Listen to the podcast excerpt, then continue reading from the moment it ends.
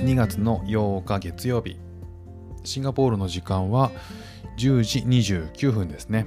日本は1時間違うので11時29分です。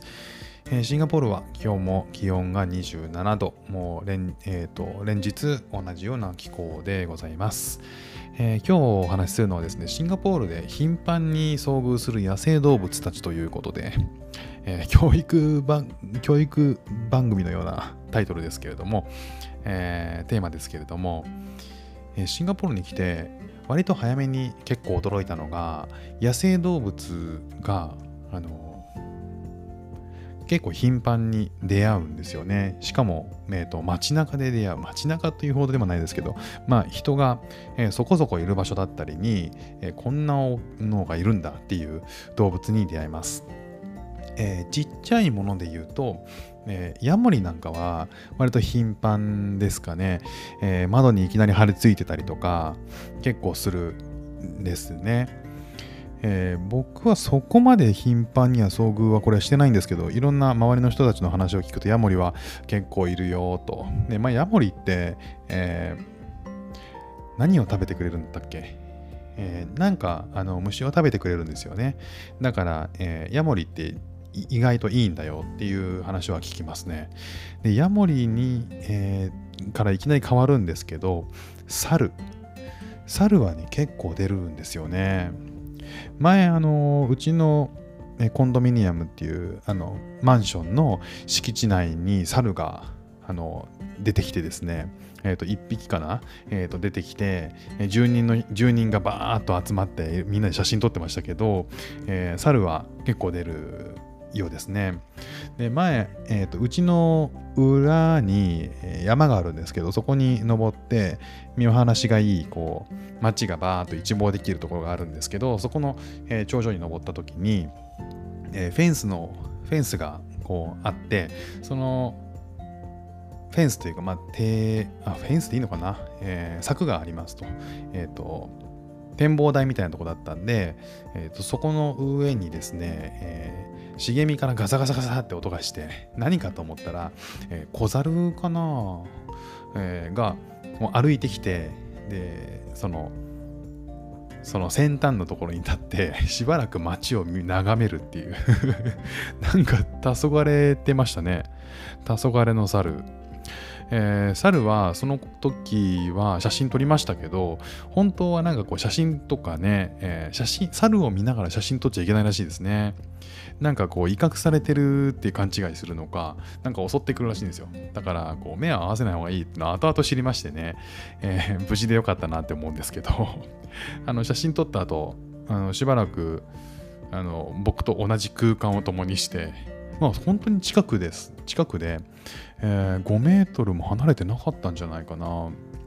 ね、しばらく僕もそこで、えーと、ぼーっと街見てたんですけど、まあ、猿も同じような感じでぼーっと見てましてうんしばらくね猿と同じあの同じ空間で同じ景色を見ることができたとで猿以外に一番やっぱり僕がびっくりしたのはオオトカゲが、えー、結構出ますねちょっと自然の多い公園とかに行くと、あのー、道路の脇の茂みからですね、ガサガサガサって音がして、なんだと思ったら、オオトカゲ、結構大きいですよ。